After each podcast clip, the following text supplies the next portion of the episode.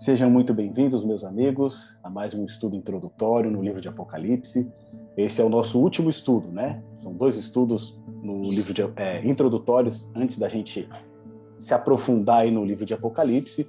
E esses estudos introdutórios, eles servem, nós abordamos quatro temas. Na semana passada a gente falou a respeito do santuário do juízo e hoje a gente vai falar a respeito da volta de Jesus e com relação ao estado dos mortos. Aí você me pergunta, mas por que esses quatro temas?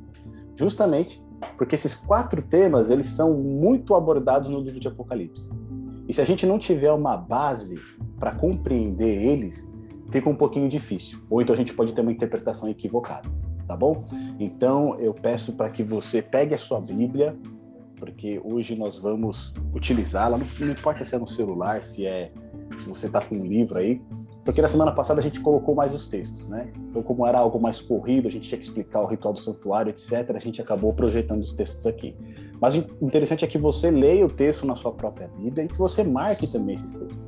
Porque muitas vezes, quando a gente quer mostrar para alguém, né, ou quando a gente quer aprofundar o estudo, se a gente não marca, não faz uma sinalização, a gente acaba esquecendo e a gente não consegue achar novamente o texto, tá bom?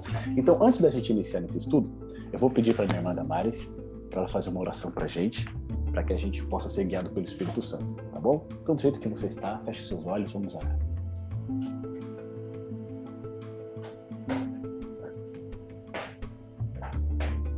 Isso, vai, vai que ela vai ativar o som. Ativa o som. Isso. Vamos orar. Nosso Pai, nosso Deus,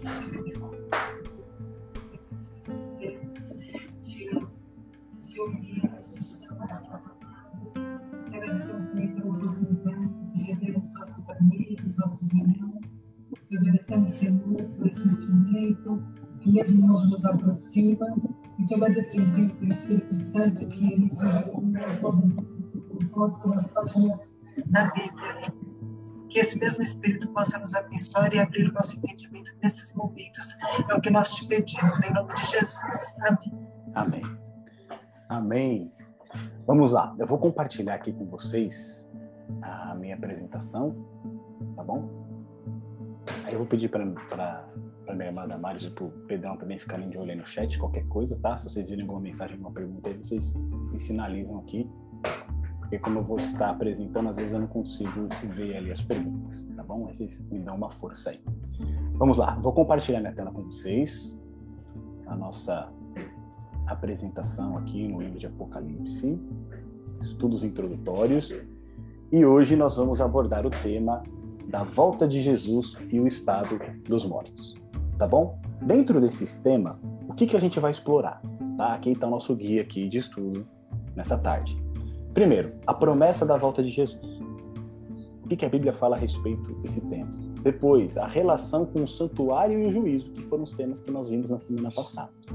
Depois, quando será a volta de Jesus? É possível a gente precisar, quando chegará esse momento? O quarto ponto, como será a volta de Jesus? Esse é um ponto importante para a gente trabalhar, tá? E depois a gente vai fazer a conexão com o estado dos mortos, né? O que, que a volta de Jesus tem em relação com o estado dos mortos?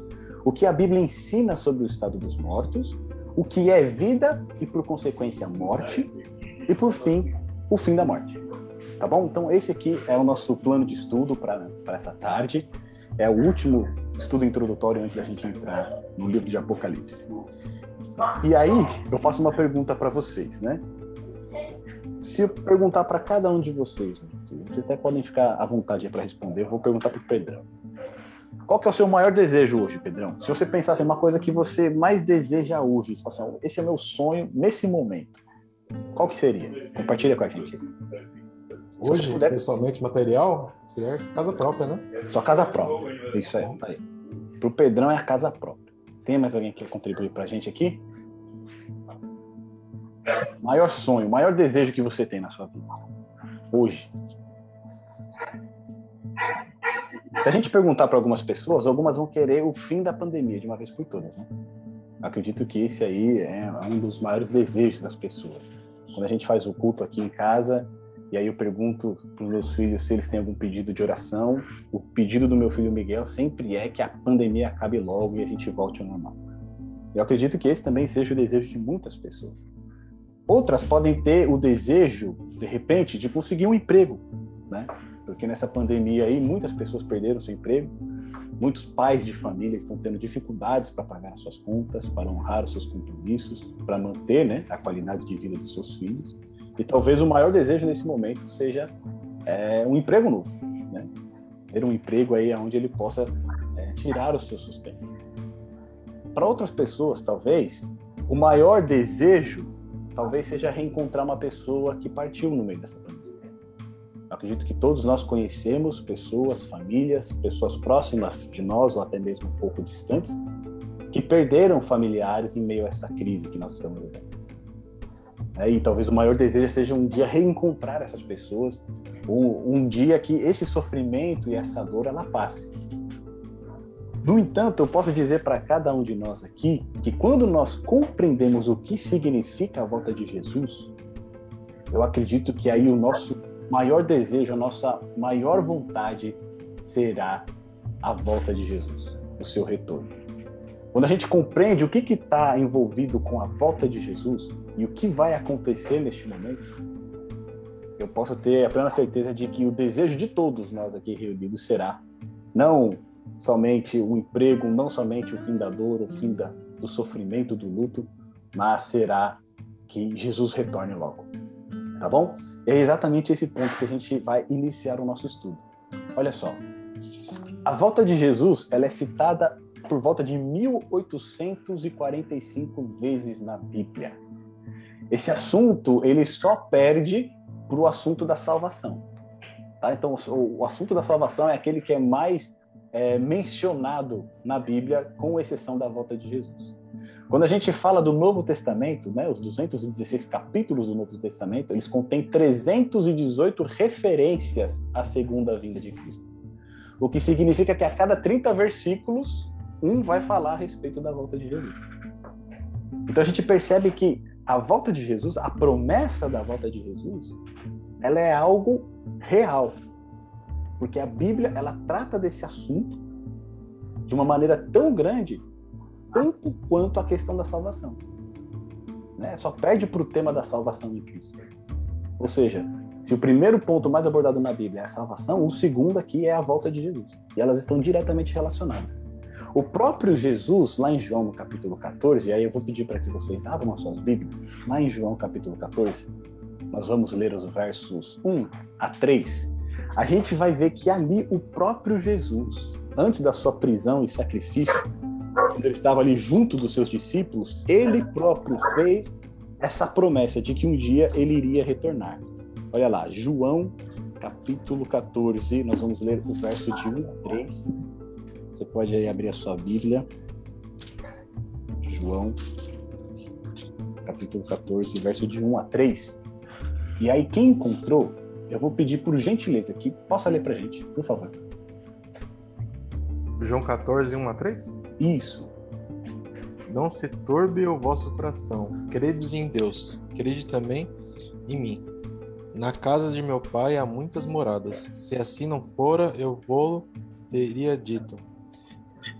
Pois vou preparar-vos lugar. E quando eu for e vos preparar lugar, voltarei e vos receberei para mim mesmo, para que onde eu estou estejais vós também. Estou. Obrigado, Pedrão. Percebe que lá em João, capítulo 14, antes de Jesus ser preso e antes de ele ser crucificado, ele mesmo fez essa promessa para os seus discípulos. E ali ele procura acalmar os discípulos. Né? Ele fala assim: não se turbe o vosso coração. Né?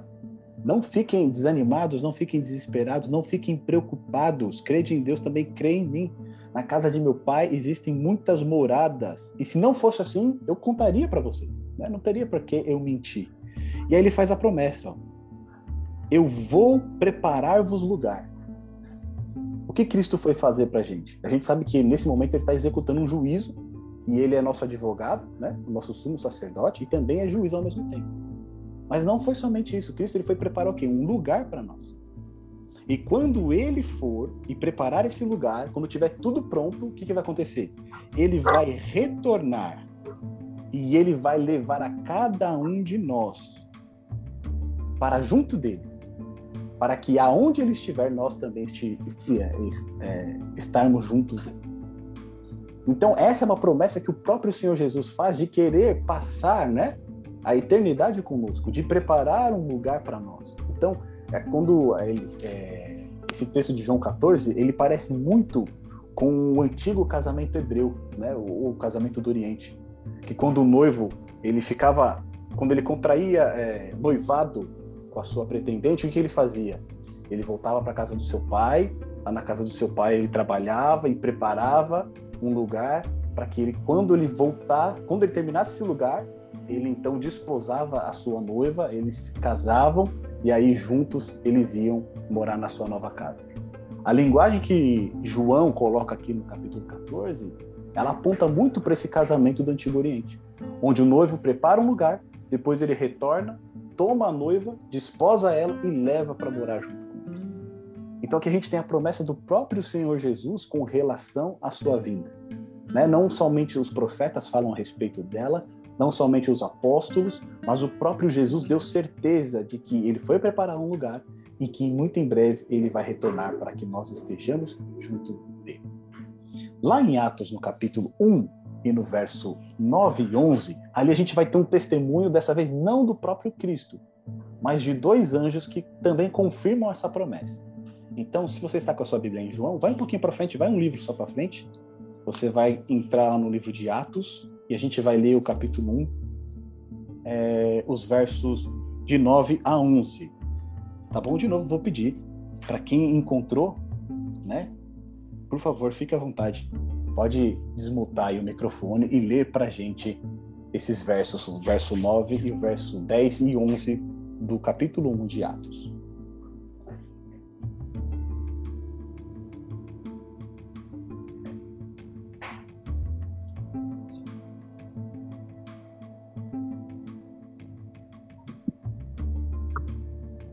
Ditas estas palavras, foi Jesus elevado às alturas à vista deles, e numa nuvem o encobriu, o encobriu dos seus olhos. Estando ele com os olhos fitos no céu, enquanto Jesus subia, eis que dois varões vestidos de branco se puseram ao lado deles, e lhes disseram: Varões galileus, por que estáis olhando para as alturas? Esse Jesus que dentre vós foi assunto ao céu virá do modo como o vistes subir. Olha só, então aqui a gente vê, a gente tem a ascensão de Jesus, né? Após a sua ressurreição, ele passa 40 dias ali com os discípulos e no final desses 40 dias, então, ele é assunto ao céu, né? Ele ascende ao céu. E no momento que ele está ascendendo ao céu, os discípulos estão ali, né? Olhando, provavelmente extasiados com aquela visão. Jesus ele subindo e aí ele é ocultado pela por uma por uma nuvem e quando eles se dão conta, tem dois homens de branco, vestidos de linho, ao lado deles, que dizem, né? Homens galileus, por que estáis olhando para o céu? Esse Jesus que dentre vós foi recebido em cima no céu, há de vir assim como para o céu vistes ele. Ou seja, esses dois anjos, né, eles testemunham de que da mesma maneira que Jesus subiu ao céu entre as nuvens, ele também irá retornar. E tem um ponto interessante que lá em Deuteronômio, agora não tem a, passagem de Ecora aqui, que vai falar o seguinte: que pelo testemunho de duas ou três pessoas se confirma toda a verdade. Ou seja, quando você tinha um assunto para é, tratar, né, para julgar, pelo testemunho de duas ou três pessoas a verdade ela era confirmada. E a gente vê aqui que dois seres, né, dois homens, dois varões ali que são anjos vestidos de branco, eles testemunham a respeito do que os discípulos também estavam. Ou seja, essas duas figuras aqui, elas dão um testemunho verdadeiro de que aquilo que eles estão dizendo realmente vai acontecer. Assim como Jesus subiu ao céu e muito em breve ele também vai retornar.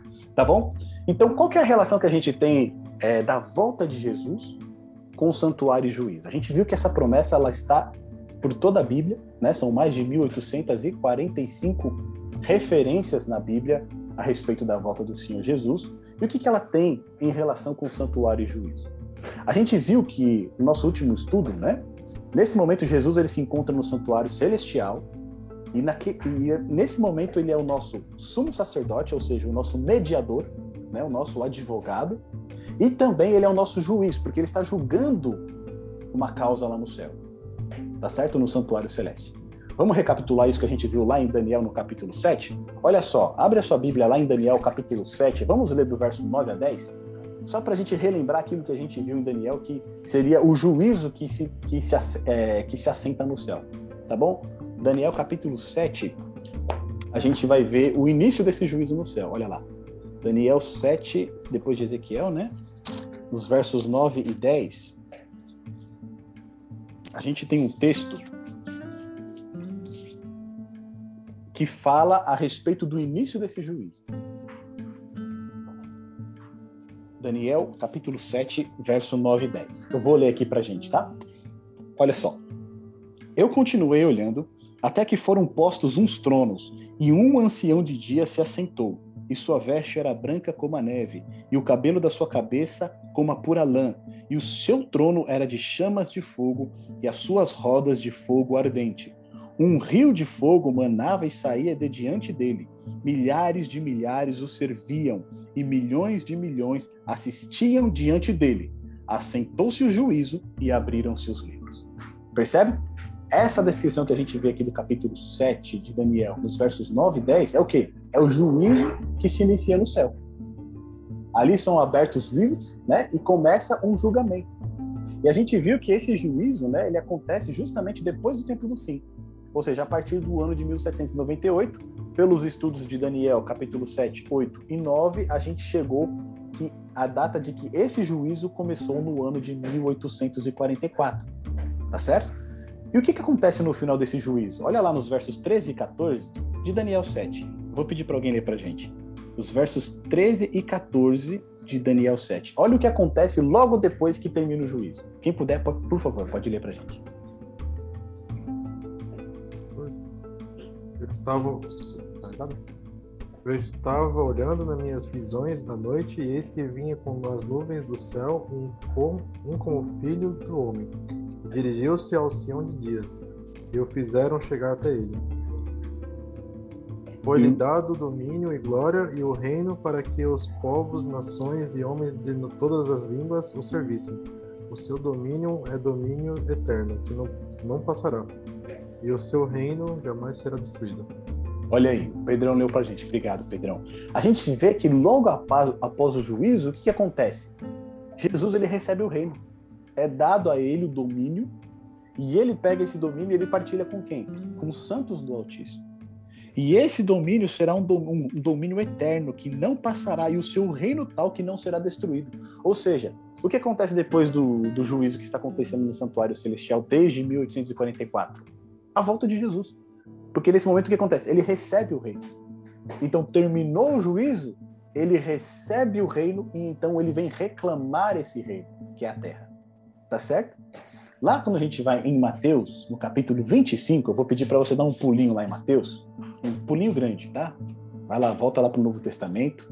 No primeiro livro do Novo Testamento, Mateus, capítulo 25, nos versos 31 e 34. A gente viu esse verso na semana passada, quando a gente tratou da questão do juízo, mas só para a gente relembrar, a gente vai ver que a linguagem utilizada aqui por Cristo é a mesma linguagem de juízo que a gente acabou de ver lá em Daniel capítulo 7. Olha só, Mateus 25, versos 31 e 34. Todos encontraram aí? Quem puder, por favor, e quiser, pode ler para a gente.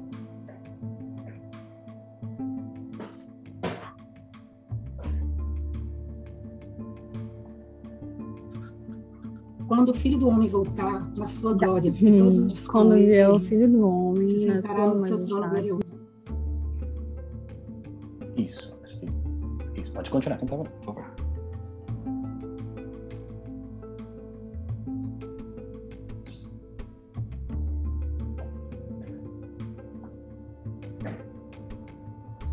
Quem que tá olhando pra gente? Pode continuar, por favor.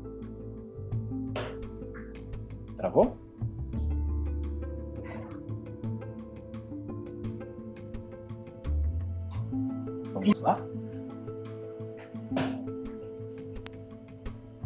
Funcionando? Todas as nações se reunirão diante dele e separará uns dos outros, como o pastor separa as ovelhas dos cabritos.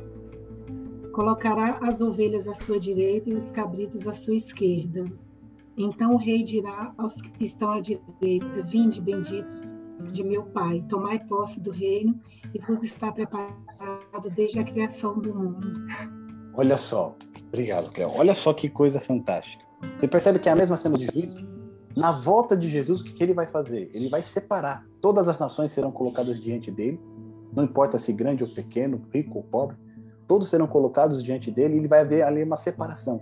Ele vai colocar uns à sua direita e outros à sua esquerda. E ali o que acontece? Olha lá, então dirá o rei aos que estiverem à sua direita: Vinde, benditos de meu Pai, possui por herança o reino que vos está preparado desde a fundação do mundo. Percebe que lá em Daniel 7 a gente viu que após o juízo, Jesus ele recebe o reino, tá certo?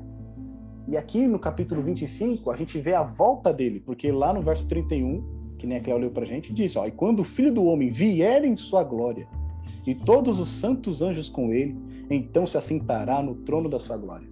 Ou seja, quando ele vier, né, para receber o reino, para receber o seu povo, o que, que vai acontecer ali também? Vai ser uma cena de juízo, tá certo? Os que tiverem à sua direita herdarão o reino junto com ele. Esses são os santos do Altíssimo que a gente viu lá em Daniel capítulo 7. Então percebe que tanto o assunto do santuário quanto o juízo, ele está diretamente relacionado com a volta de Jesus? Ou seja, a volta de Jesus ela ocorre quando o juízo terminar no santuário celestial. Tá certo? Então vamos avançar aqui no nosso estudo. Olha só, quando será então a volta de Jesus? É possível a gente precisar a vinda dele? Né? Nós sabemos que desde 1844 está ocorrendo um juízo no santuário celestial. E no término desse juízo, Jesus volta. Tá certo? Mas a gente consegue precisar quando acontecerá isso? A gente tem uma data né? É interessante a gente é, trazer aqui que o, os pioneiros do movimento adventista lá nos Estados Unidos, né, Guilherme Miller e entre outros ali, você tinha líderes de várias igrejas, o próprio Guilherme Miller ele era batista, você tinha membros da igreja Conexão Cristã, você tinha presbiterianos, metodistas, então você tinha uma série de, de congregações ali que estavam reunidas pregando a vinda do Senhor Jesus. E eles marcaram algumas datas para a volta do Senhor e a gente sabe que essas datas elas acabaram furadas, né? acabaram não sendo a volta do Senhor Jesus, mas significavam, é, por exemplo, o juízo que se iniciou em 1844. Portanto, a Bíblia ela não deixa uma data clara para a volta de Jesus. Ela não tem uma data específica. O que Cristo faz em Mateus 24 é nos dar um mapa. E nesse mapa ele coloca principais pontos que se nós estivermos observando atentamente, nós vamos conseguir reconhecer que a vinda do Senhor Jesus está próxima. Então, gostaria de convidar você para voltar em um capítulo, em Mateus. Vamos aí em Mateus 24. A gente vai ter ali alguns textos desse mapa que o Senhor Jesus deixou para a gente. Esse aqui é o sermão profético é, de Cristo antes da, é, da semana, né, da sua última semana. E nesse sermão profético aqui, o sermão no Monte das Oliveiras, os discípulos de Jesus eles fizeram duas perguntas para Cristo. Eles queriam saber quando que o templo em Jerusalém seria destruído e quando seria a volta de Jesus. E esses sinais que Jesus deixou, esses pontos que ele deixou, esse mapa que ele fez para os discípulos e também para nós, ele servia para as duas coisas.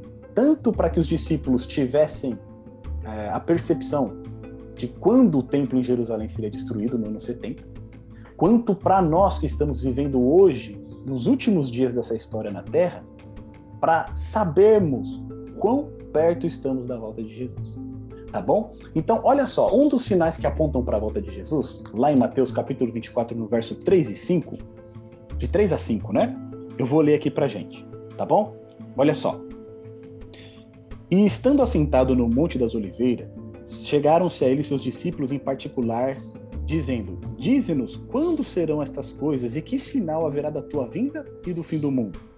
E Jesus respondendo disse-lhes: Acautelai-vos que ninguém vos engane, porque muitos virão em meu nome, dizendo: Eu sou o Cristo, e enganarão a muitos. Percebe? Você conhece alguém aí que se diz ser o Cristo? A Cléo conhece, não conhece aí, Cléo? Alguém aí que mora aí perto?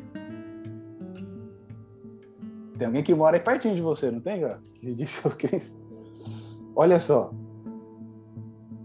Jesus, quando ele vai falar a respeito dos sinais da sua vinda. Você conhece, né, Cléo? Alguém que se disse Cristo? Eu conheço, né? lá no Congresso Nacional, eu sou vizinho do Congresso Nacional. STF. Né? Tem vários salvadores aí, né? Sim, o STF então tá cheio. então, olha só.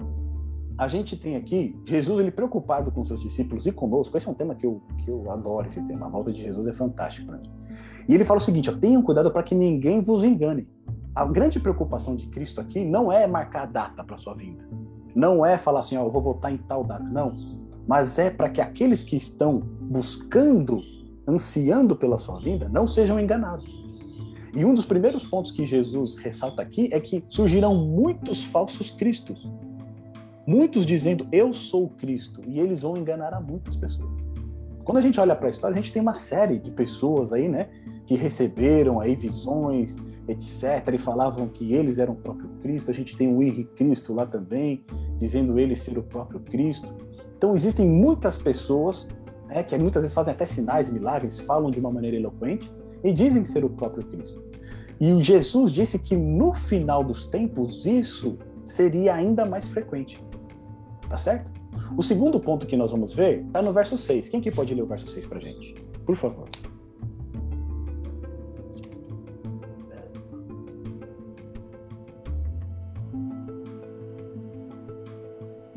Ouvireis falar de guerras e de rumores de guerra. Atenção. Que isso não vos perturbe, porque é preciso que isso aconteça, mas ainda não será o fim. Olha aí, Jesus ele diz o quê? Que um outro sinal da sua vinda é o quê? São as guerras e rumores de guerra. Não é isso? Se a gente olhar desde o do, é, do século né, 20, né, a gente pode dizer que no século 20 a gente entrou na era das guerras, né? Porque existiam muitas guerras anteriormente, mas elas eram assim, em grande escala, né? Mas geralmente você tinha um poder dominador. Depois que o Império Romano se desfragmentou, né, e a gente entrou na Idade Moderna, aí pipocaram uma série de guerras. Né? Primeira Guerra Mundial, Segunda Guerra Mundial, o Oriente Médio vive em guerra por ali. Né? A gente está tendo agora o caso do Talibã lá, agora que assumiu de novo o Afeganistão, né? botou os Estados Unidos para correr. Então você tem guerras e rumores de guerra. Inclusive hoje, né? fazem 20 anos que caiu nas Torres Gêmeas, né? que foi algo que mudou a história moderna como a gente conhece, né? O terrorismo ganhou a pauta. Na verdade, o Afeganistão ele está tão famoso hoje justamente por conta do evento de 11 de setembro. Então a gente percebe que Cristo ele diz o seguinte, ó: haverá o quê? Ouvireis de guerras e de rumores de guerra. Mas que nem a Cléo leu para a gente ali, ele diz o seguinte, ó: mas não se assustem, não fiquem preocupados com isso. Por quê? Porque é mister, é necessário que isso aconteça.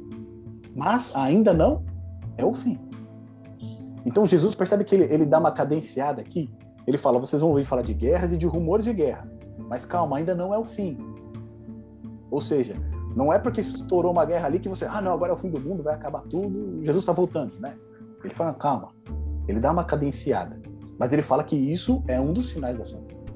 Depois, olha lá, no versos 7 e 8. Quem, por gentileza, gostaria de ler para gente? Quem ainda não leu, que gostaria de ler os versos 7 e 8 para gente.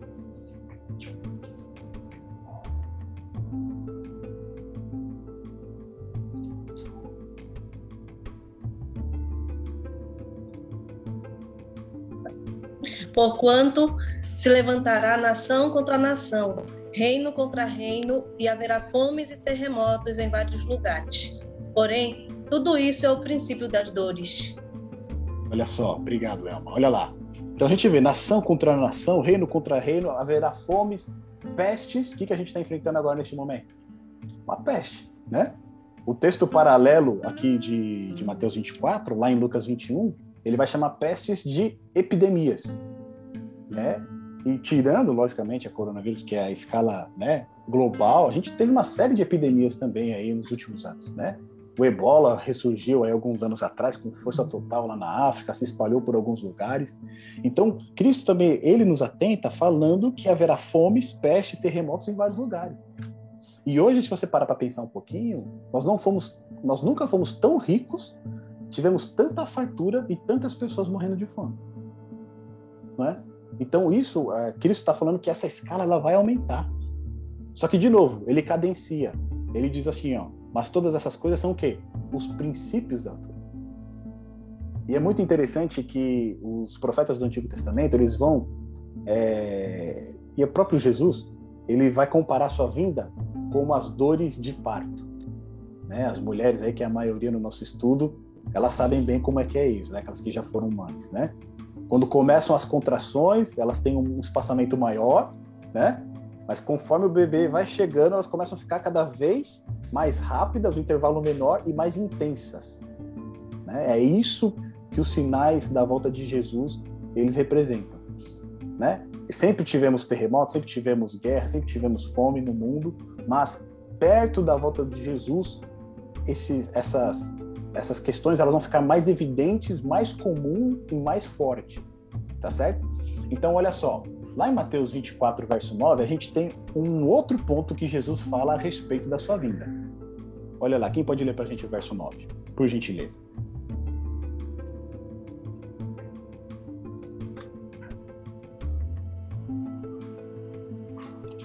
Mateus 24, então, verso. sereis atribulados e vos matarão. Sereis odiados de todas as nações por causa do meu nome. Olha lá. Então, no verso 9 diz o quê? Então o quê? Vão, vão, né, vão de entregar para seres atormentados, perseguidos, matar-vosão, serei odiado de todas as nações por conta do quê? Por causa do nome de quem? Por conta do nome do próprio Jesus. Então, o que a gente percebe aqui, meus amigos, é que a perseguição que hoje existe, a gente vê em vários lugares, né? Você vê lá no, no Oriente Médio, você vê lá no Paquistão também, você vê ali é, muitos cristãos sendo perseguidos simplesmente porque querem ser cristãos, porque querem seguir a Cristo. E o que Jesus está nos dizendo aqui é que perto da sua vinda isso vai aumentar ainda mais. Ou seja, essas perseguições elas vão aumentar. E a perseguição não vai ser uhum. simplesmente porque você é da igreja A, da igreja B, da igreja C, não. É porque você o quê? Quer seguir fielmente a Jesus. Você não permite que nada venha interferir nesse relacionamento com Cristo e por conta disso você é perseguido. É, não precisa ir muito longe, né?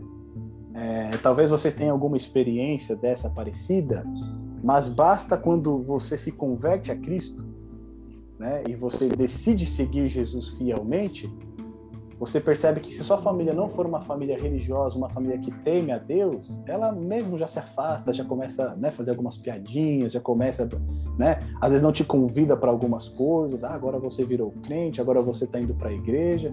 Isso começa próprio no nosso próprio círculo familiar. Só que o que Cristo está dizendo aqui é que isso vai acontecer numa escala muito maior, porque ele diz ali que no final que eles serão, serão odiados por causa do quê? Do nome dele as pessoas chegando ao ponto de odiar aqueles que decidem seguir Jesus fielmente. E isso acontecerá antes da sua vinda. Depois lá no verso 11, diz o seguinte, olha, eu vou ler aqui pra gente, ó. E surgirão muitos falsos profetas e enganarão a muitos. Tem muitos falsos profetas aí? Todo ano tem, né? Pessoas que fazem profecias, etc. Falaram agora que 7 de setembro ia acontecer tal coisa. Algum tempo atrás falaram que o cavalo amarelo de Apocalipse está na rua. Então vão surgir muitos falsos profetas e eles vão fazer o quê? Vão enganar muitas pessoas. Ou seja, antes da volta Pode do Senhor... Pode fazer um paralelo. Pode falar. Desculpa, Jefferson. Imagina, a gente pode fazer um paralelo disso às redes sociais, né? Exato. As redes sociais que estão aí, é, milhares e milhares de seguidores seguindo tudo quanto é tipo de gente aí, das, de variadas espécies que brigam entre si, e gritam e berram, é uma coisa de louco. Sim, e isso tem um alcance muito grande, né? Porque são milhares de pessoas ali divulgando, compartilhando, curtindo e etc. Então ali você vê que esse é um canal para que essas, esses falsos profetas eles tenham ainda maior visibilidade, né? Que as suas falsas profecias elas alcancem ainda muito mais pessoas. E Cristo diz que isso ia aumentar de uma maneira exponencial. Esse ponto que você citou é perfeito né? Porque hoje, graças à tecnologia, tudo que a gente faz, por exemplo, esse estudo aqui, vai para dezenas de pessoas, né? Ou seja, você tem um alcance muito maior. Ou seja, se você ensina algo que é errado, é contra a palavra de Deus, né, e as pessoas têm acesso a isso, muitas podem estar sendo enganadas por esses falsos profetas. E aí no verso 12, olha lá, que está escrito, eu vou ler aqui para gente. Sim. E por se multiplicar a iniquidade, o amor de muitos o quê? Esfriará. E quando a gente. Isso aqui a gente nem precisa da Bíblia para perceber que está acontecendo, né? gente falou agora da, da, da, questão da internet, né? A questão do ódio na internet, ela tá muito latente. Os haters, né? Você não pode falar nada se você posta qualquer coisa diferente, se você pensa diferente de outra pessoa, ainda mais agora que, né? Nós estamos entrando aí já é podemos dizer que estamos já entrando em campanha política para o próximo ano. Qualquer coisinha que você pensa diferente, a pessoa te ofende, te xinga, deseja a sua morte, né? sem te conhecer, sem saber quem você é. E a gente percebe que realmente não existe, né? o amor ele está se esfriando das pessoas. Né? Você não tem mais respeito com o próximo, você não enxerga mais o próximo como um seu semelhante, agora ele é seu adversário, ele é o seu inimigo. Né? Se ele não pensa da mesma maneira que você, você deseja a, a morte dele. Esse são, também é um dos sinais da volta do Senhor Jesus que estaria em evidência. Né? O amor ele iria se esfriar de muitos. Já não haveria mais essa compaixão pelos nossos irmãos, pelos nossos semelhantes. E a gente percebe que isso está ficando cada vez pior. Está cada vez pior. Olha só, lá no verso 14, quem pode ler para a gente? A gente tem mais um sinal da volta do Senhor Jesus. Olha lá no verso 14. Quem quiser, por favor, pode ler para a gente.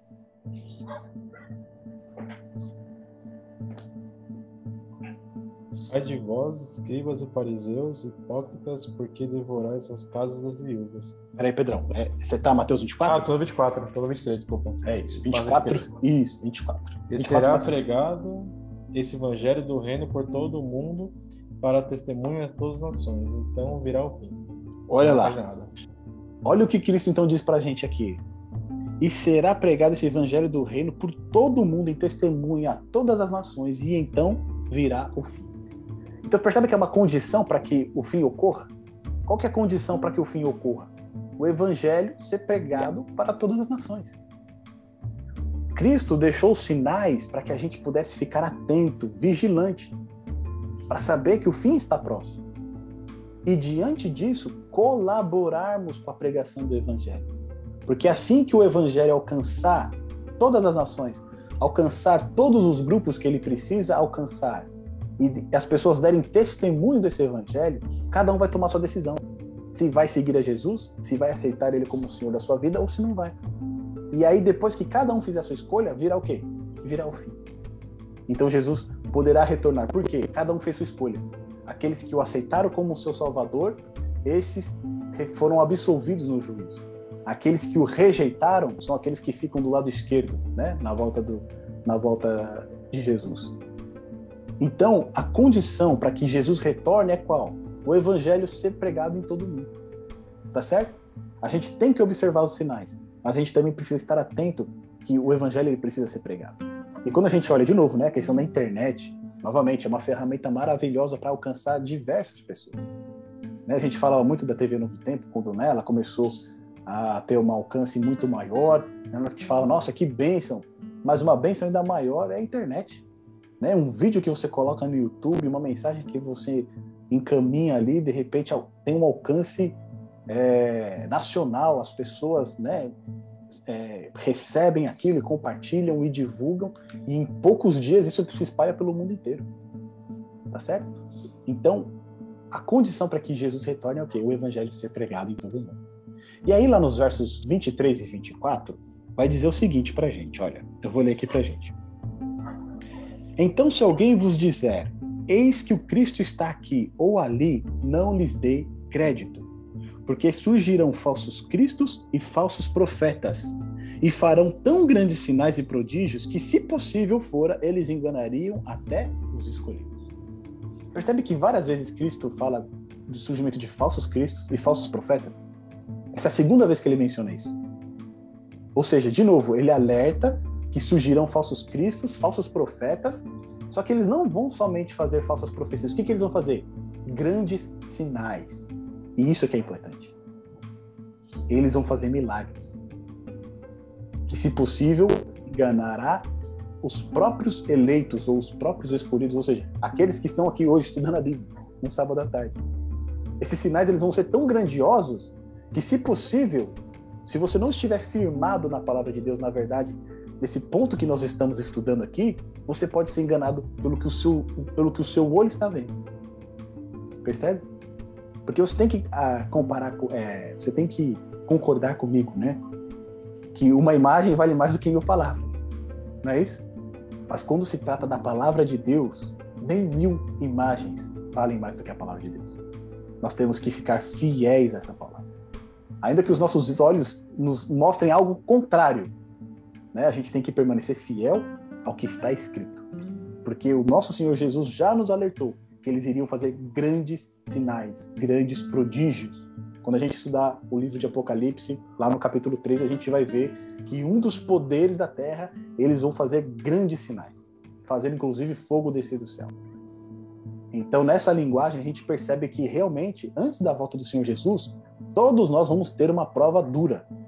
Ou vamos ficar com a palavra, com o que está escrito, ou nós seremos enganados junto com a grande multidão. Nos versos 25 e 26, tem um outro ponto interessante para a gente. Eu vou pedir para alguém ler para a gente, por favor. Versos 25 e 26. Portanto. Pode ler, pode ler, Cláudia. Portanto, se vos disserem, eis que ele está no deserto, não é, saiais. Eis que ele está no interior da casa, não acrediteis.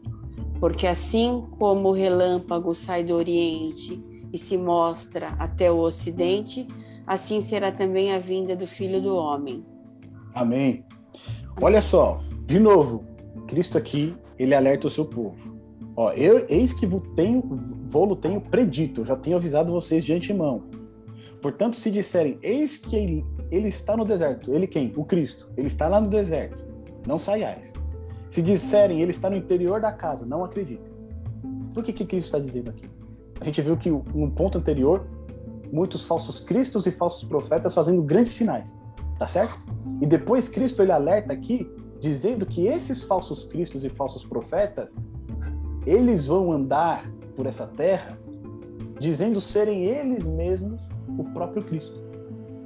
A gente não se enganar. Exatamente. Então se falar, olha, Cristo veio, Cristo está em tal lugar, Cristo está curando pessoas em tal lugar. O que, que ele pede pra gente? Não acredite nisso. E por que, que Cristo diz? Esse é um ponto interessante. Deixa marcada a sua Bíblia lá e. Pode ficar em, em Mateus 24. Eu vou dar um pulinho lá em 2 Tessalonicenses e depois a gente volta aí. Mas se você quiser ir lá em 2 Tessalonicenses, fica à vontade.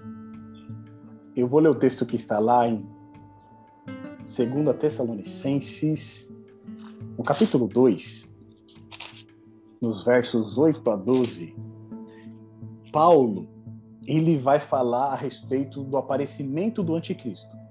Lembrando que o anticristo não é alguém que se opõe a Jesus, tá certo? Mas é alguém que procura parecer Jesus ocupando o lugar que é devido dele, tá certo?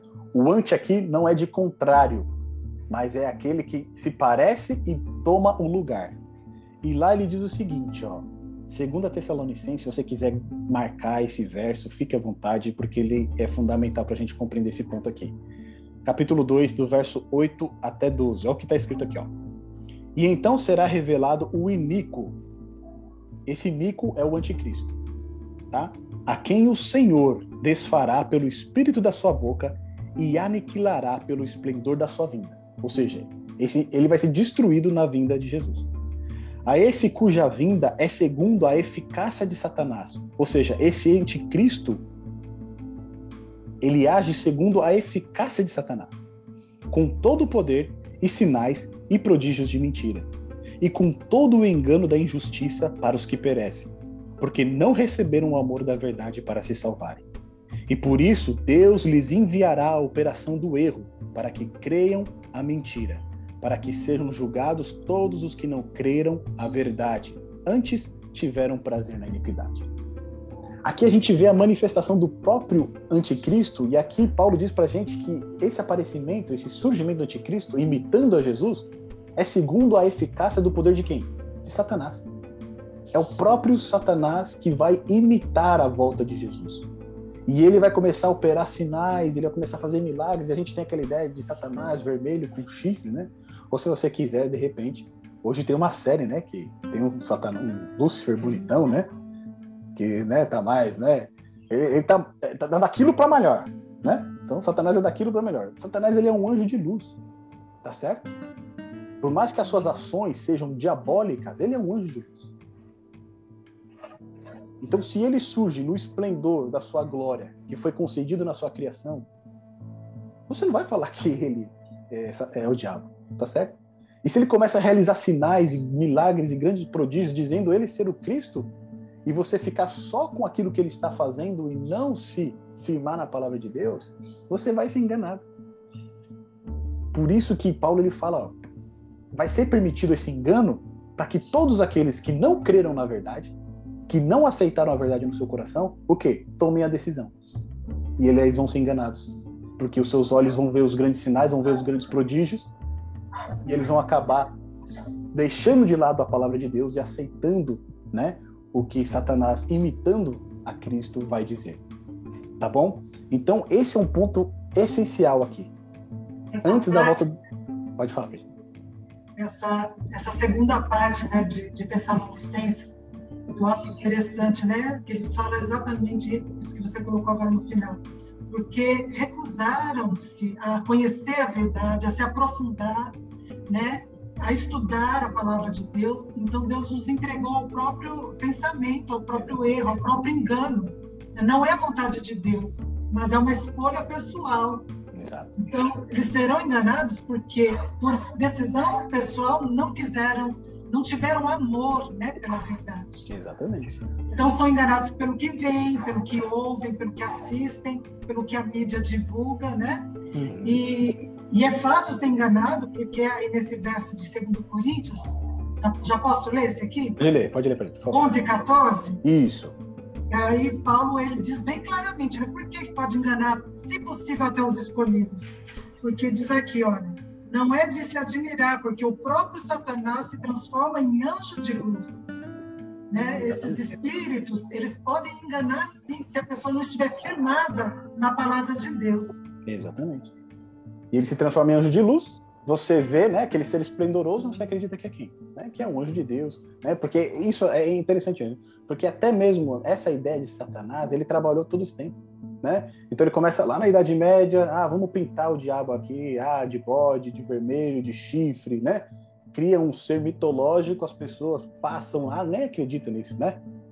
E aí, a, o grande propósito dele é que as pessoas não acreditem que ele exista. Porque quando ele surgir como um anjo de luz, né, no poder da sua glória ali que foi concedida a ele na sua criação, dizendo ser ele, ser ele o Cristo, muitos serão enganados. Né? Aqueles que não tiverem um amor à verdade, eles vão ser enganados. Mas nós que estamos estudando, né, estamos aqui já melando, né, o plano dele, nós fiquemos forte naquilo que a palavra de Deus está nos ensinando. Olha só, o último ponto, é os versos 33 e 36 de Mateus 24. Quem tiver lá em Mateus 24 ainda e quiser, por favor, lê o verso 33 e depois o verso 36 para gente, por gentileza.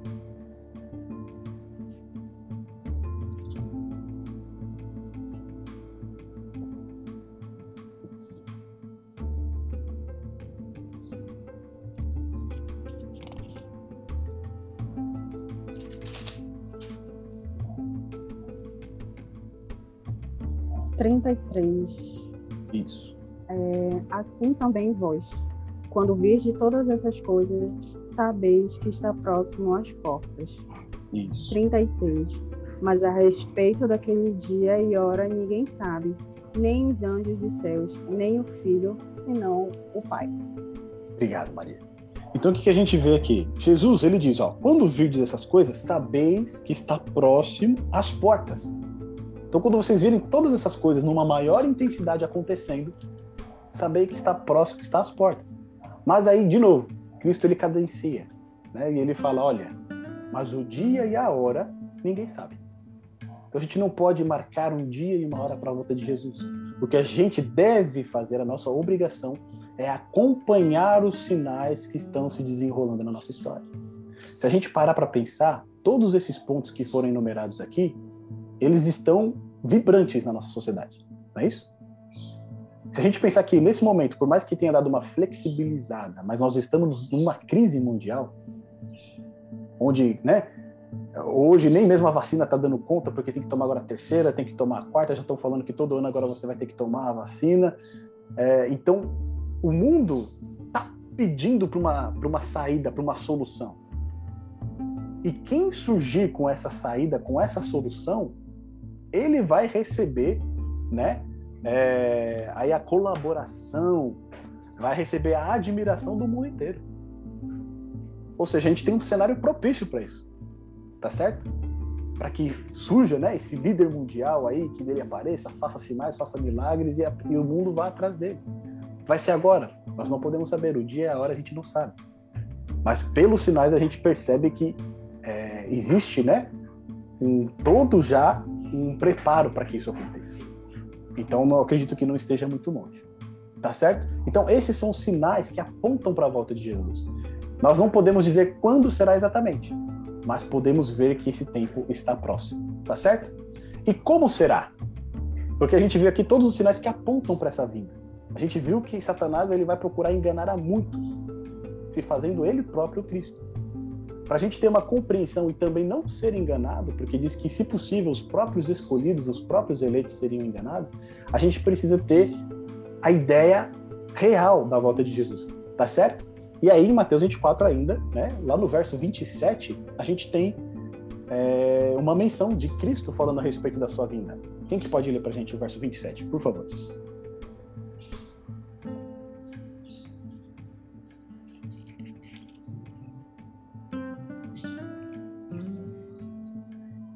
Quem Porque assim.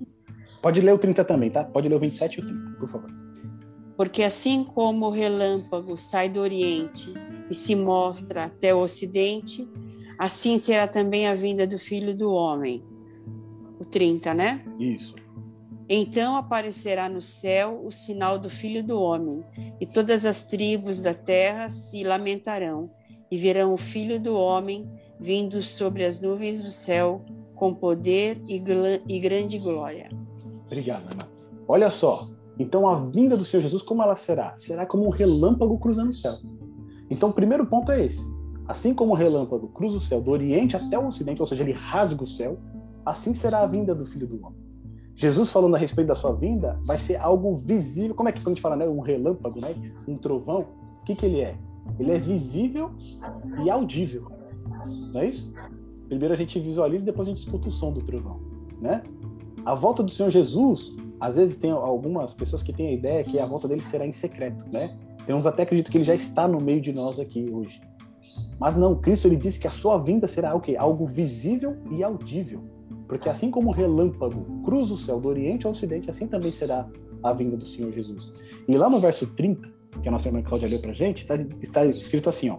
Então aparecerá no céu o sinal do Filho do Homem e todas as tribos da terra se lamentarão e verão o Filho do Homem vindo nas nuvens do céu com poder e grande glória. Ou seja, é algo que todas as pessoas que estiverem vivas, elas verão.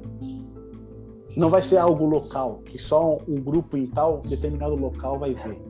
Né? Não vai ser algo que vai acontecer lá na Europa e a gente que está aqui não vai conseguir ver. Não vai ser algo que vai acontecer lá nos Estados Unidos e nós que estamos aqui não vamos conseguir ver. Não. Vai ser um evento global. Todos irão ver a volta do Senhor Jesus. E aí você fala, mas o mundo é um globo, como é que isso vai acontecer? Não faço ideia. Lá em Apocalipse a gente vai ter um vislumbre disso, né? Que o mundo ele vai entrar numa comoção tão grande, né? Com terremotos e ilhas saindo dos seus lugares, que pode ser que o estado que se encontre depois de tudo isso contribua para que todos vejam, né? A volta do Senhor Jesus. Lá em Apocalipse, no capítulo 1, verso 7, eu vou ler para gente.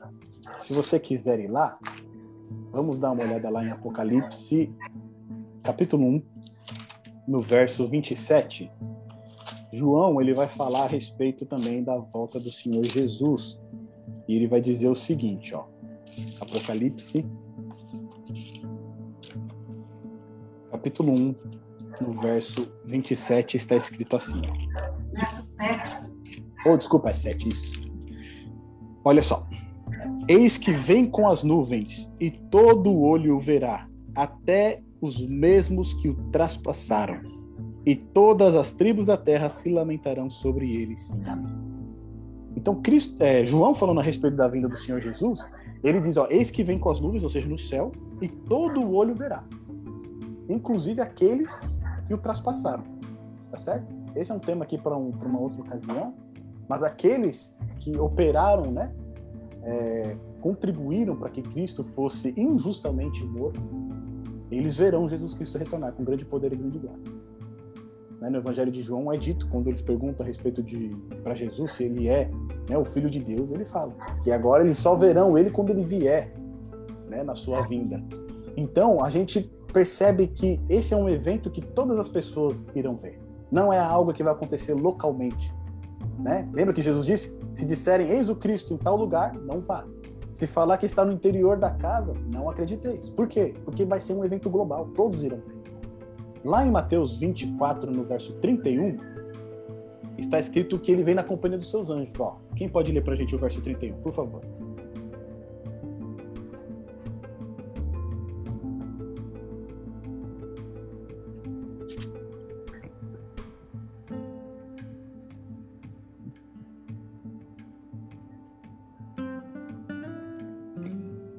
tiver com texto aí, Mateus 24, verso 31, por favor, pode ler para a gente. E ele enviará os seus anjos com grande é, clangor, clangor de trombeta, os quais reunirão os seus escolhidos, os quatro ventos de uma outra extremidade dos céus. Olha lá. Então ele virá na companhia dos seus anjos. E os anjos, o que, que eles vão fazer? Eles vão reunir os seus escolhidos. Ou seja, nós iremos ao encontro do Senhor Jesus nos ares. Ele não vai pisar nessa terra na sua vida. Ele não vai andar aqui por essa terra. Quando ele retornar, é para reclamar o seu reino e o seu povo. Então os anjos virão na companhia de Cristo e esses anjos eles irão então reunir os salvos e todos nós iremos ao encontro do Senhor Jesus nos ares. É a mesma ideia que, tá, que está lá em 1 Tessalonicenses, no capítulo 4, no verso 17. Olha, vamos dar uma, uma olhada lá em 1 Tessalonicenses. Agora a gente vai sair de Mateus 24, a gente não volta mais nele. Então, olha só, se você quiser ir lá comigo, 1 Tessalonicenses, no capítulo 4, verso 17, Paulo falando a respeito da ressurreição dos mortos, tá? a gente já vai entrar um pouquinho mais nesse tema aqui, mas lá no verso 17, ele vai dizer o seguinte, ó, depois nós, os que ficarmos vivos, seremos arrebatados juntamente com eles nas nuvens a encontrar o Senhor nos ares, e assim estaremos sempre consigo. Percebe? Jesus ainda não pisa nessa terra. Ele retorna e os seus anjos vêm buscar os salvos, os escolhidos, e assim nós vamos ao encontro de Cristo que nos ares. Então a gente colocou aqui na né, inconfundível volta de Jesus, porque tem pontos aqui muito claros no texto bíblico é engraçado como algumas pessoas ainda é, não têm essa compreensão, né? Ou porque não estudaram, ou porque não tiveram essa oportunidade, ou porque ouviram outras pessoas falarem. Mas muitas vezes, quando falam que Jesus já está entre nós, que ele já veio, ou quando ele vier, ele vai passar um tempo aqui com a gente ainda na terra, isso é antibíblico, isso não está na Bíblia. A Bíblia é muito clara com relação à volta de Jesus. E ela é justamente tão clara para que ninguém que esteja firmado na verdade que tenha recebido essa verdade no coração seja enganado. Tá certo? Depois, olha só. Olha um outro evento aqui na volta de Jesus que está lá em 1 Coríntios, no capítulo 15, nos versos 50 a 52. Eu coloquei um 23 ali, é o 53, tá? É, 1 Coríntios, capítulo 15. Você lê pra gente, Pretinha? 1 Coríntios, capítulo 15. pedir aqui para Damares ler para a gente. Paulo novamente falando né, sobre a ressurreição. Isso. Isso. Cristo afirma, irmãos, que a carne e o sangue não podem herdar o reino. E nem a corrupção herdar a incorrupção. A incorrupção. Verso 52 e 53. Num momento, num abrir e fechar de olhos, ao ressoar da última trombeta, a trombeta soará e os mortos ressuscitarão incorruptíveis, e nós seremos transformados. Porque é necessário que este corpo corruptível se revista da incorruptibilidade e que o corpo mortal se revista da imortalidade. Paulo aqui ele está falando a respeito da promessa da ressurreição Mas a gente percebe aqui o link direto com o texto que a gente leu de 1 Tessalonicenses capítulo 4, verso 17. Porque o reino de Deus é chegar. Cristo vem para reclamar os seus. Só que para nós estarmos na eternidade com o nosso Senhor, o nosso corpo agora ele não pode ser mais um corpo mortal. Ele precisa ser revestido de imortalidade. Então Paulo aqui fala que os mortos ressuscitarão com o corpo glorificado e aqueles que estiverem vivos na volta do Senhor Jesus, eles vão ter o seu corpo o quê? Transformados para poderem passar a eternidade com.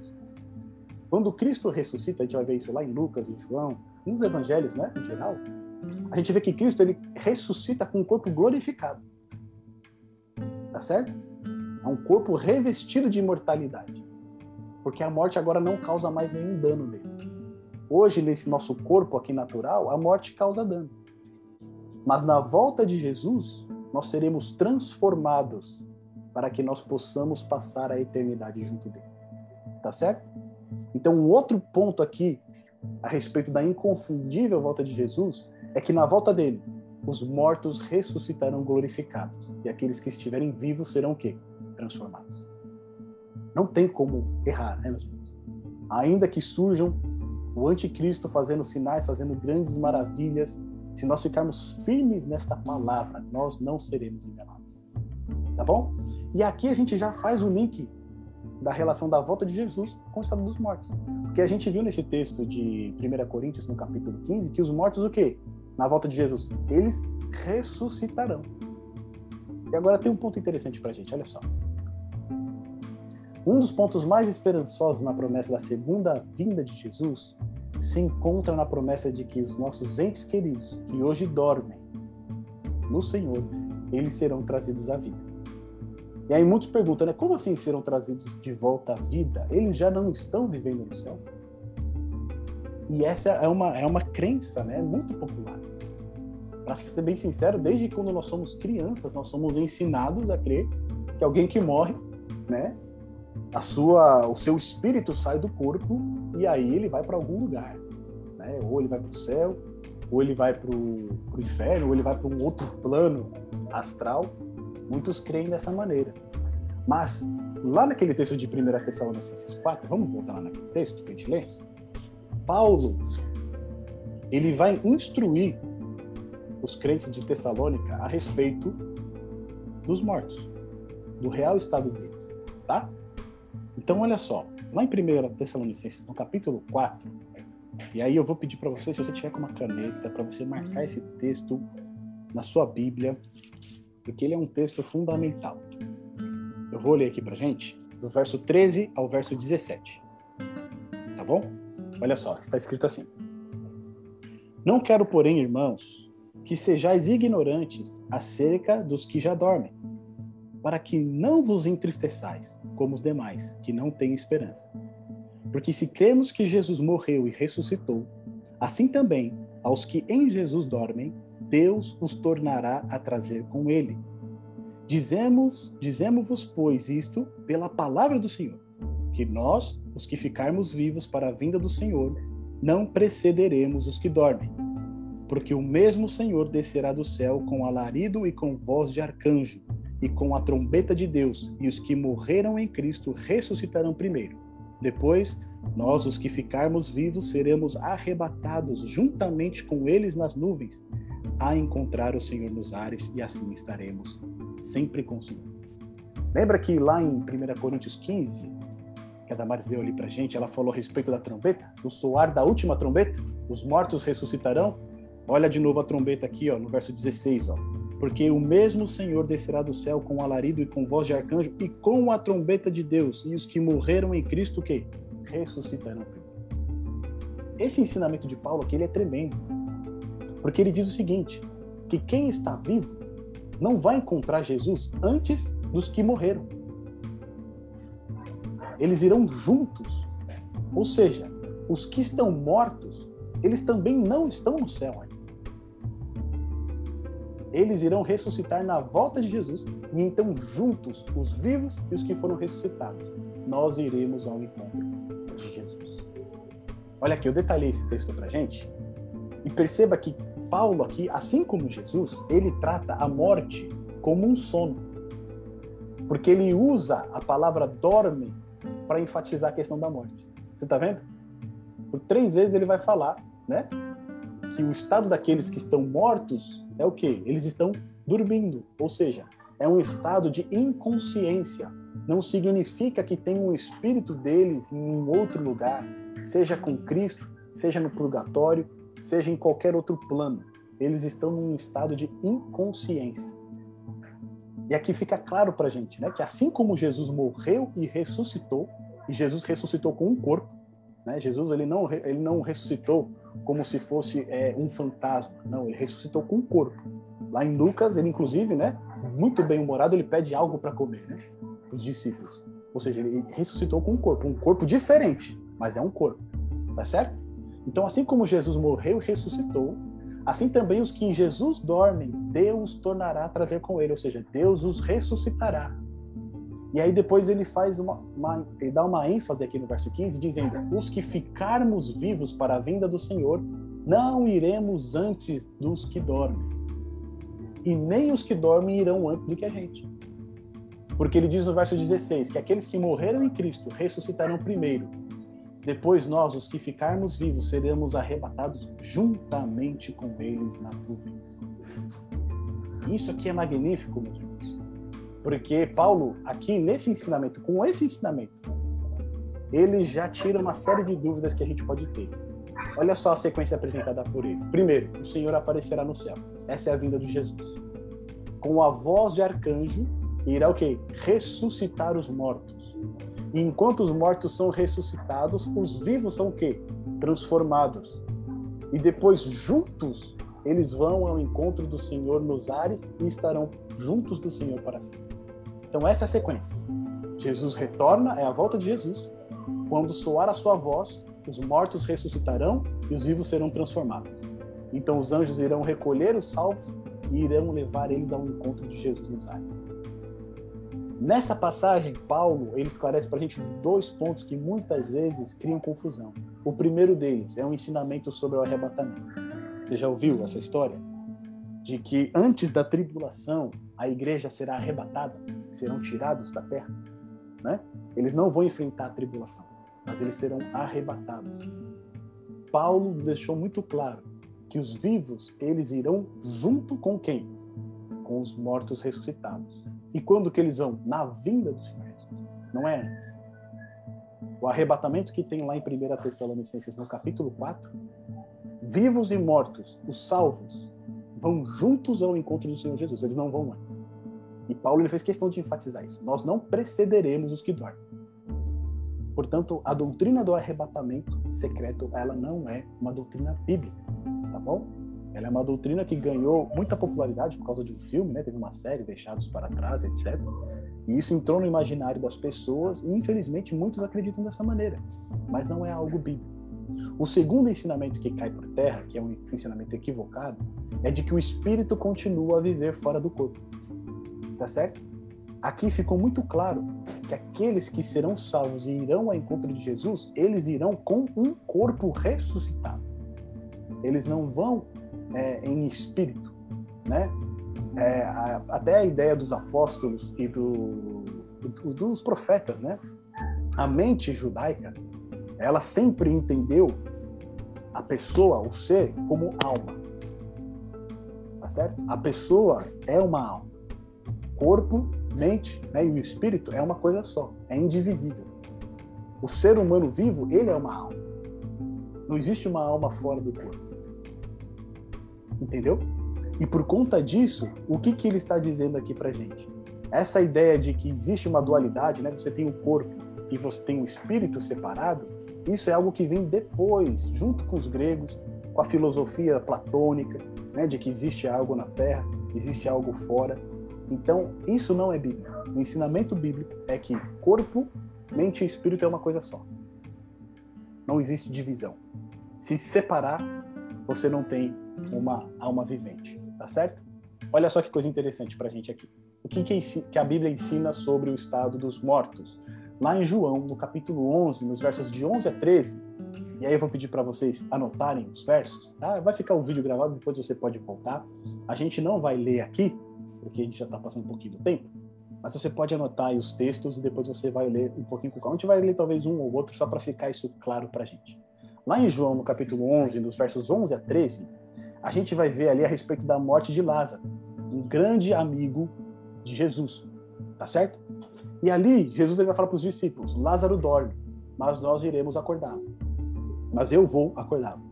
E aí os discípulos falam assim: Jesus, mas se Lázaro está dormindo, então tá tudo bem, né? Só que Jesus ele não estava falando a respeito do sono que a gente tem natural. Ele estava falando a respeito que Lázaro estava morto. Tá certo? Então, assim como Paulo comparou a morte como um sono, Jesus também comparou a morte como um sono. E aqui entra um ponto muito interessante para a gente que a gente vai falar um pouquinho mais adiante. Então, Lázaro morreu, Jesus comparou a morte de Lázaro como um sono, tá bom? Esse trecho, esse texto de Eclesiastes vale a pena, é, todos valem a pena, né? Mas esse aqui é crucial para a gente ler. Vamos ler Eclesiastes capítulo 9, verso 5, porque ele dá a definição muito clara do que, é a morte para gente.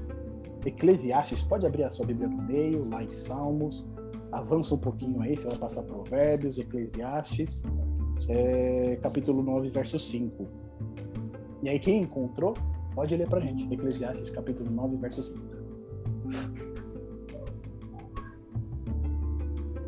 Porque os vivos sabem que hão de morrer, mas os mortos não sabem coisa nenhuma, nem tampouco terão eles recompensa, porque a sua memória jaz no esquecimento. Olha aí. Então os vivos sabem que vão morrer, mas os mortos não sabem o quê? Coisa alguma. Né? Eles não têm consciência nenhuma, não existe vida fora do corpo. Tá certo? Então, é, a Bíblia é muito enfática com relação a esse assunto.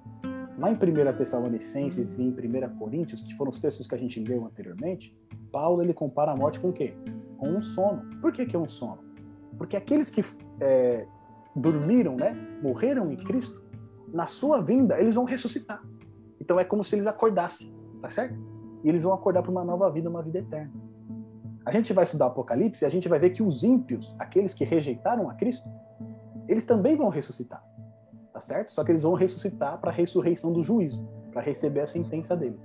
Quando a gente estudar Apocalipse, a gente vai ver mais essa questão. Aqui a gente só está falando da ressurreição dos salvos, tá certo? Olha só, Jó, ele fala da impossibilidade de alguém que morreu retornar nessa vida. Vamos ver esse texto também de Jó? A gente está em Eclesiastes, volta um pouquinho na sua Bíblia. Você vai voltar Provérbios, Salmos, e aí Jó, no capítulo 7, lá no verso 9, tem uma série de versos de, de Jó aqui. Vamos ler esses dois, o, o 9 e o 21. Jó, capítulo 7, verso 9 e 21. Quem encontrou pode ler para a gente, por favor. Assim como a nuvem se desfaz e passa, assim aquele que desce à sepultura nunca tornará a subir. Percebe? O outro? É o 21. 21. Peraí. E por que não perdoas a minha transgressão e não tiras a minha iniquidade?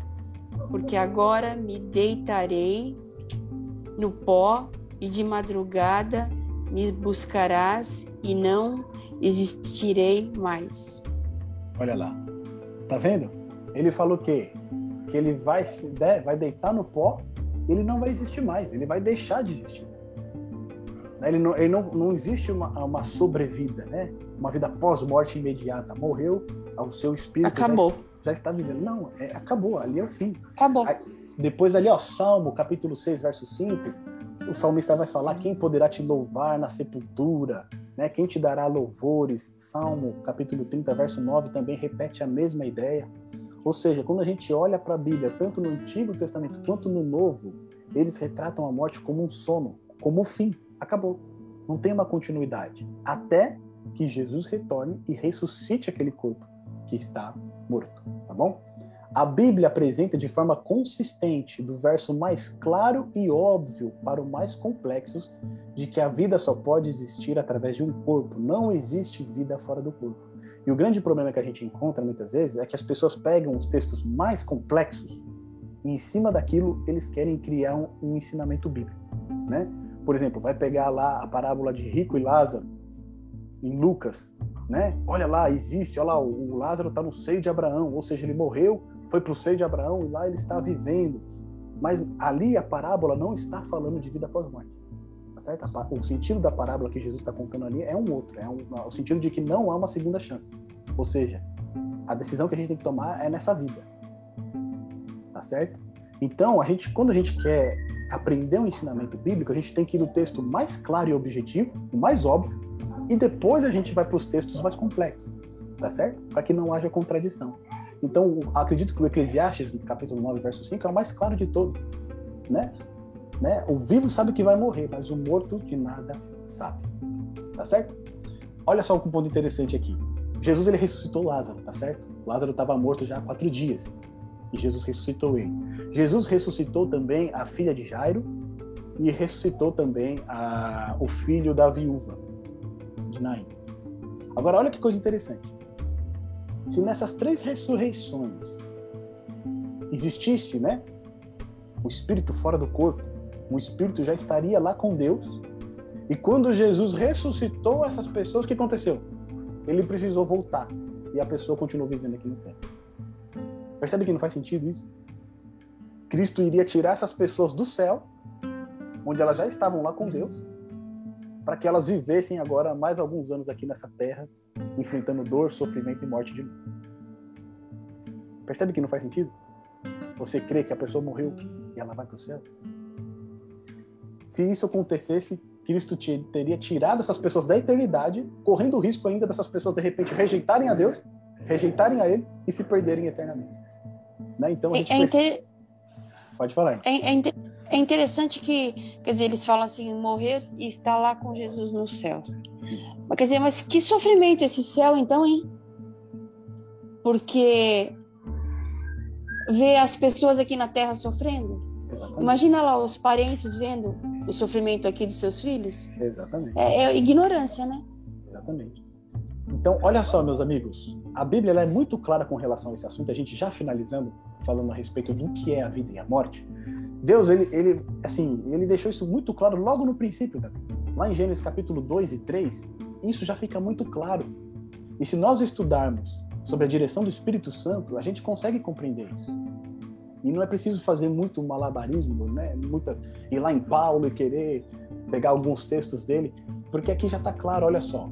Lá em Gênesis, no capítulo 2, no verso 7, está escrito assim, ó: E formou o Senhor Deus o homem do pó da terra, e soprou em suas narinas o fôlego da vida. E o homem foi feito o quê? Alma vivente. Então aqui eu faço uma pergunta. Quando o homem, ele era só pó da terra, ele estava vivo? Não estava. Quando o fôlego de vida estava em Deus, o homem estava vivo? Também não estava. Quando que o homem passa a ser alma vivente? Quando você une o pó da terra com o fôlego de vida dado por Deus. É da união, né, desses, desses, dessas dois, desses dois materiais que Adão então passa a existir. Ele se torna alma vivente. Aqui é interessante que a Bíblia usa o termo alma para um ser vivo, não para um espírito que vive fora do corpo. Portanto, a equação da vida é qual é? Matéria mais fôlego de vida dado por Deus. Isso é vida. Eu gosto de pensar sempre como a lâmpada, né? Você tem a lâmpada e tem a energia elétrica. Se você tem só a lâmpada, você tem luz? Você não tem luz. Se você tem só energia elétrica, mas não tem a lâmpada no bocal, você tem luz? Também não. Então você precisa unir os dois para que tenha luz. Tá certo? E lá em Gênesis capítulo 3, verso 19, olha o que Deus diz para Adão depois do pecado, porque ele foi criado para viver eternamente. Tá certo?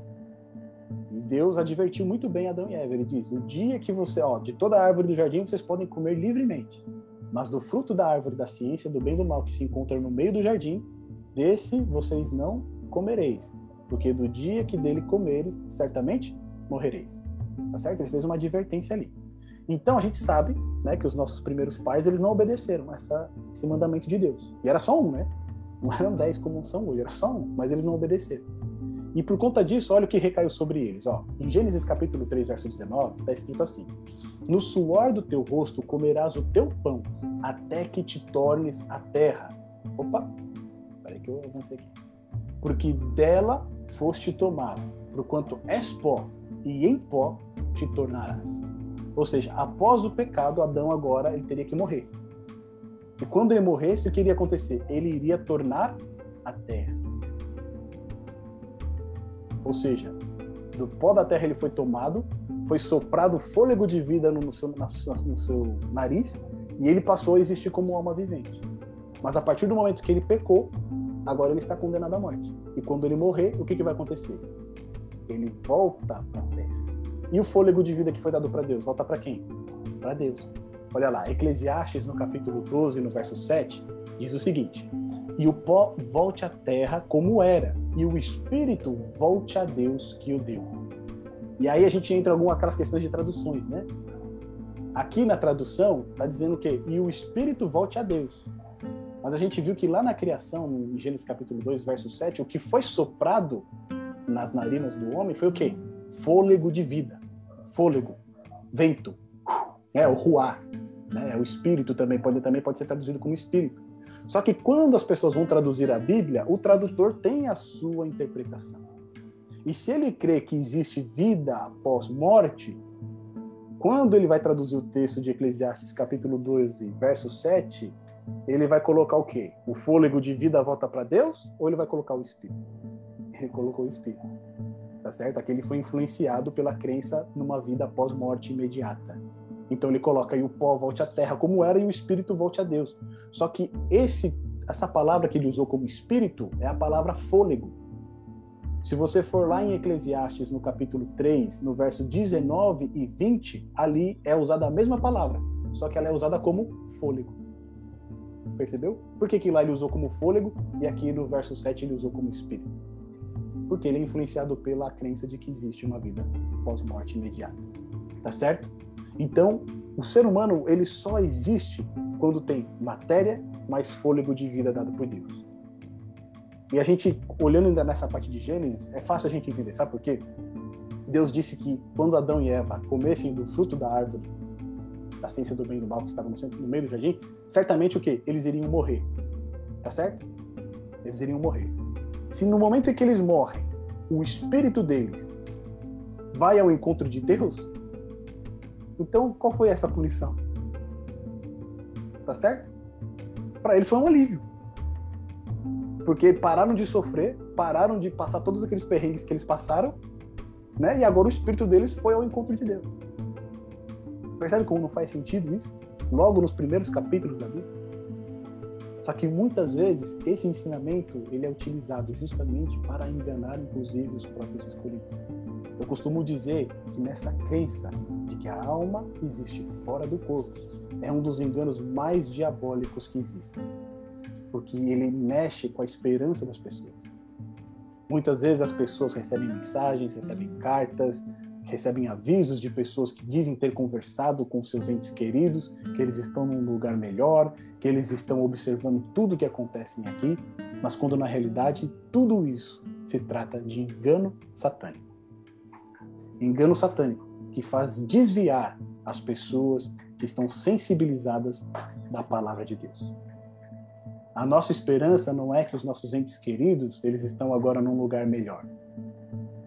A nossa esperança é que quando Jesus voltar, esses entes queridos serão ressuscitados e nós iremos juntos dele para um lugar melhor. Olha só, finalizando a promessa bíblica que nós temos é que, junto com a volta de Jesus, não será apenas o fim do sofrimento, o fim da separação, do choro, do medo, do pecado, mas também será o fim da morte. Lá em 1 Coríntios, no capítulo 15, verso 26, diz o seguinte: Ora, o último inimigo há de ser aniquilado, é a morte. Em Apocalipse, no capítulo 20, verso 14, nós vamos estudar esse texto, diz o seguinte: E a morte e o inferno foram lançados no lago de fogo. Essa é a segunda morte a gente vai ver que a segunda morte é a morte eterna, é a morte definitiva, não há mais ressurreição, não há uma segunda chance. Então, a promessa é que a morte ela vai ser destruída de uma vez por todas. E lá em Apocalipse, no verso, capítulo 21, verso 4, o próprio Deus consola os seus salvos. E Deus limpará de seus olhos toda lágrima, e não haverá mais morte, nem pranto, nem clamor, nem dor, porque já as primeiras coisas são passadas. Percebe, meu querido amigo, que a nossa esperança de um mundo melhor, de qualquer coisa que a gente possa desejar, ela está na volta de Jesus. Essa deve ser a nossa maior esperança. Porque junto com a volta de Jesus nós teremos todas as coisas. Nós teremos alegria, nós teremos felicidade, nós teremos os nossos entes queridos juntos conosco. E nós, de uma vez por todas, daremos a Deus a uma vida de sofrimento, de choro, de dor, e daremos a Deus de uma vez por todas a morte. Tá bom? Esse foi o nosso estudo. Eu quero deixar esse espaço para vocês aqui fazerem seus comentários. Eu quero deixar esse espaço para vocês é, tirarem as suas dúvidas. Só antes, para deixar de projetar aqui, eu quero dar um aviso para vocês que no próximo estudo a gente entra no livro de Apocalipse, tá bom? Aqui está a nossa sequência de estudos no livro de Apocalipse.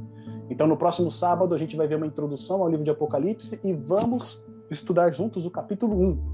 Então, durante essa semana, você, na sua casa, aí vai pegar a sua Bíblia, vai ler o capítulo 1 de Apocalipse, vai marcar ali aqueles pontos que ficaram mais confusos, mais difíceis de entender, algo que você não conseguiu compreender claramente, e no próximo estudo a gente vai esclarecer ele, tá bom? A gente não vai fazer a leitura do capítulo 1 é, no estudo, porque como o livro do Apocalipse é um pouco maior, a gente vai tratar ele por temas, tá certo?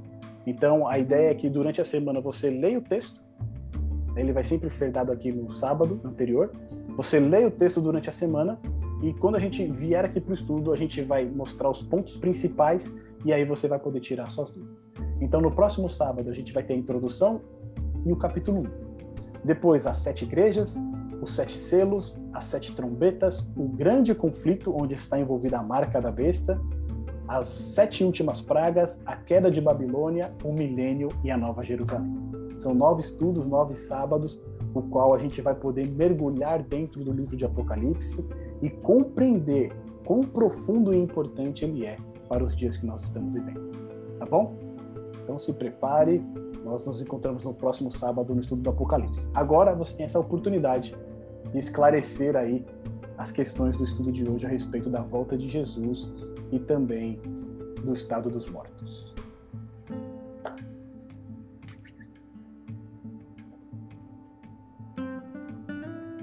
Ficou alguma dúvida? Porque eu acho que a Bíblia é tão clara, né? Sim. Ela deixa, é, assim, quando a gente procura, né, realmente estudar e não apenas é, repetir aquilo que a gente ouve, né? Mas quando a gente procura se aprofundar e entender o que Deus tem para nossa vida, a gente percebe que Ele não deixa ninguém é, na dúvida, né? Ele deixa as coisas bem claras para que a gente não seja confundido e, para cima de tudo, para que nós tenhamos esperança, porque a grande mensagem da Bíblia é essa, né? A esperança no nosso Senhor Jesus. Tudo certo aí, Pedrão? certo? Só um comentário, só que do em relação à religião cristã, né, ao cristianismo, né? Uhum. Que muitas igrejas, muitas, é, como se fala, né? Muitas igrejas creem tem alguns pontos que é, fora dessa da Bíblia, né? Você, você falou agora, né? Do querer que quando você já morreu, você já está na, na no céu, né? Uhum. Seria estar tá já com, com Cristo já. E nesse ponto, assim, a gente vê na Bíblia que não é bem assim. esses pontos parece que são ignorados pelo, realmente na Bíblia mesmo, né? É como se você tenha o, o, guia, o guia, mas não quer, não quer ler o guia, acredita no que, que falaram. Exatamente. É, o grande ponto que a gente percebe assim é que esses ensinamentos eles são cômodos também, né? Porque é muito melhor você crer que uma pessoa morreu e ela já está na glória com Deus, né, do que você crer que existe um juízo, tá certo, ocorrendo, e que ao, ao final desse juízo, né, os mortos ressuscitarão para a vida eterna, para a morte eterna, não é? Então, às vezes é cômodo, é, não digo que é cômodo, né, mas a, a, a nossa situação, muitas vezes, né, a gente quer uma, uma mensagem positiva, Né? Então é muito melhor você falar que, ah, olha, aquela pessoa já está com Deus agora, ela já está lá. E isso traz um certo conforto para a gente. É? Mas é, tem esse problema de. é, é, tem um, um risco, né? Sim. Tem esse risco, porque você foge do contexto do, da, do que está escrito na Bíblia, né? É a mesma coisa que a gente vê no Apocalipse. No, vários, várias teorias, várias coisas assim, é, histórias que falam como vai acontecer o Apocalipse, mas aí vai ver o pessoal falando, ela está fugindo do contexto do, do, do bíblico, né? Exatamente. Ela está querendo criar um contexto totalmente fora e vai. É, é um risco, né? Tipo, Sim. a pessoa pode acreditar. Exatamente. E até esse ponto que você tocou, olha só. E como é importante a gente ter estudado a questão do juízo, né? Uhum. Jesus ele volta no término do juízo, ou seja, quando o juízo tiver encerrado, os casos decididos para a vida eterna e para a morte eterna já vão ter sido ali computados, tá certo?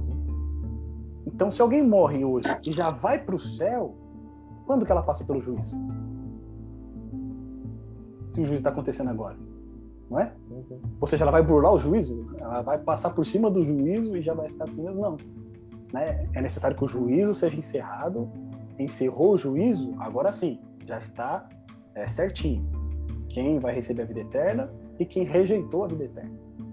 Então, assim, todos juntos iremos receber cada um né, o nosso galardão segundo as nossas obras aí, segundo a, a, salvação que nós é, depositamos em Jesus. Mais algum comentário? Eu. Pode falar.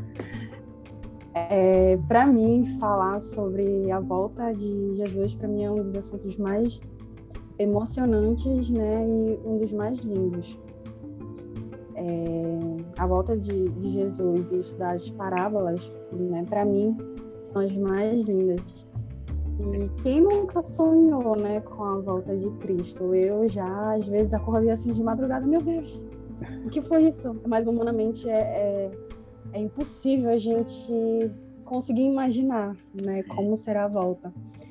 E para mim foi foi muito satisfatório é, estudar novamente esse assunto. É sempre bom a gente estar, né, Sim. é, refrescando de quão inexplicável vai ser e quanto a gente realmente a gente deve se preparar quanto a este dia, né? Com E certeza. com relação à morte, né, é, é um assunto muito intrigante, porque eu lembro que desde pequenininha, assim, eu ficava pensando, né, como assim fulano morreu e tá no céu? Como assim a pessoa do mal tá no inferno? Como acontece isso, né?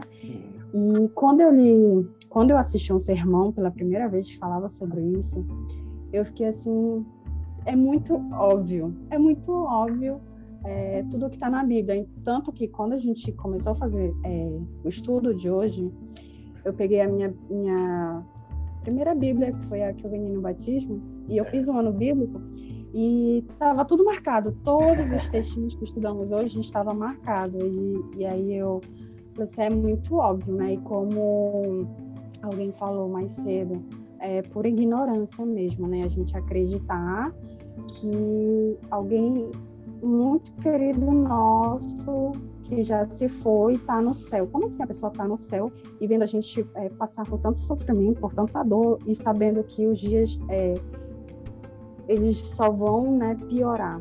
A gente sabe, como cristãos, que os dias eles não vão melhorar.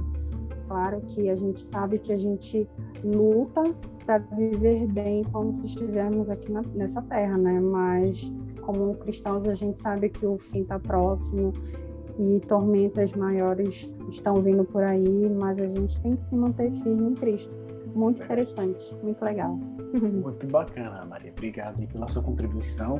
Realmente o assunto da volta de Jesus é, é o assunto que deveria predominar, né, a, aos nossos estudos e pregações, porque essa é a nossa esperança. Né? Não tem outra esperança. A gente não pode depositar nossa confiança em ninguém, né, que não seja no nosso Salvador. A Bíblia vai falar: maldito é o homem que confia no outro homem. Né? Porque o homem é falho, ele vai errar, ele vai pecar, ele vai tomar decisões erradas, mas aquele que é puro, que é santo, que é justo, o nosso Senhor, esse sim tem sabedoria para fazer todas as coisas segundo a sua boa vontade. E nós cremos que essa boa vontade que ele tem para conosco é sempre para o nosso bem. Né? nunca para o nosso mal. Cléo, nossa irmã Cláudia, vocês querem fazer algum Tava comentário? Estava esperando ser convidada a falar. Isso, agora, agora você foi convidado, pode falar. Eu sou uma pessoa que gosta muito de traçar paralelos né, das coisas e eu estou absolutamente encantada com seus estudos, desde o primeiro. E porque a gente costuma dizer, a gente costuma dizer o seguinte: ah, não tem receita para ser feliz, e se a vida viesse com receita seria muito fácil. Eu estou verificando que a Bíblia nada mais é do que um livro de receita, Sim, de como você viver, de como você se comportar, de como você se preparar exatamente. para as coisas, de como conhecer as pessoas, é, conhecer o comportamento das pessoas, conhecer as ações de Deus, né?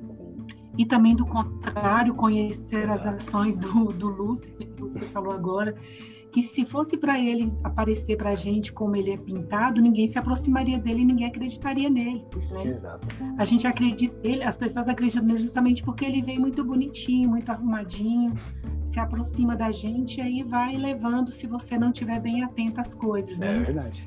Então, assim, é, quanto à questão dos mortos aí abordada, né? Eu estava muito ansiosa por essa aula, extremamente ansiosa, porque assim, embora eu não tivesse esse conhecimento que eu acabei de adquirir agora, é, eu já pensava dessa forma. Porque se fosse para o contato e para o contato ser para o contato e diálogo ser mantido, né, por meio dessas cartas psicografadas e tudo, eles não seriam tirados de perto da gente. Exato. Eles estariam aqui do nosso lado, Exato. né? Então assim, por isso que eu gosto de, de traçar esses paralelos e eu vou reler, vou reler tudo que eu anotei aqui, desde a aula que eu assisti posteriormente à primeira aula. Eu estou com o meu bloquinho de anotações aqui para depois voltar com mais calma e fazer as Isso. anotações. E se eu continuar a conversar, a gente não termina essa aula hoje. né? Não, Se eu continuar colocando minhas exposições aqui, eu tenho que dar espaço para as outras pessoas falarem também, mas foi muito boa, Que bom, que muito bom, boa. que bom que a gente pôde agregar aí algum conhecimento né, bíblico com relação a esses assuntos. Uhum. Eu espero que seja também de benefício para todos. Se alguém tiver mais algum ponto, alguma dúvida para colocar, fique à vontade, tá bom? penso assim, é uma pessoa que morreu. A família está tão debilitada, a pessoa que não tem Cristo, não tem conhecimento, Sim, ela está tão debilitada que ela se apega nisso. sim, Ela se apega que, a, que, a, que o ser dela, o ente querido que morreu, está lá num bom lugar, está olhando por ela, né? sim. Então é que nem eu continuo falando, é ignorância, né? sim. A ignorância. E ignorância no Falta de de conhecimento. falta de conhecimento, né? Porque realmente Falta de conhecimento. A, a gente muitas vezes identifica com o imaginário popular, né? E o imaginário popular ele conduz a gente a acreditar dessa maneira, né? Desde criança tem desenhinhos mostrando essas coisas, e jogos e filmes, o Ghost, né? Lembra do filme do Ghost? Poxa, vida. É, também. você coloca lá o Patrick Swayze, né? Sim.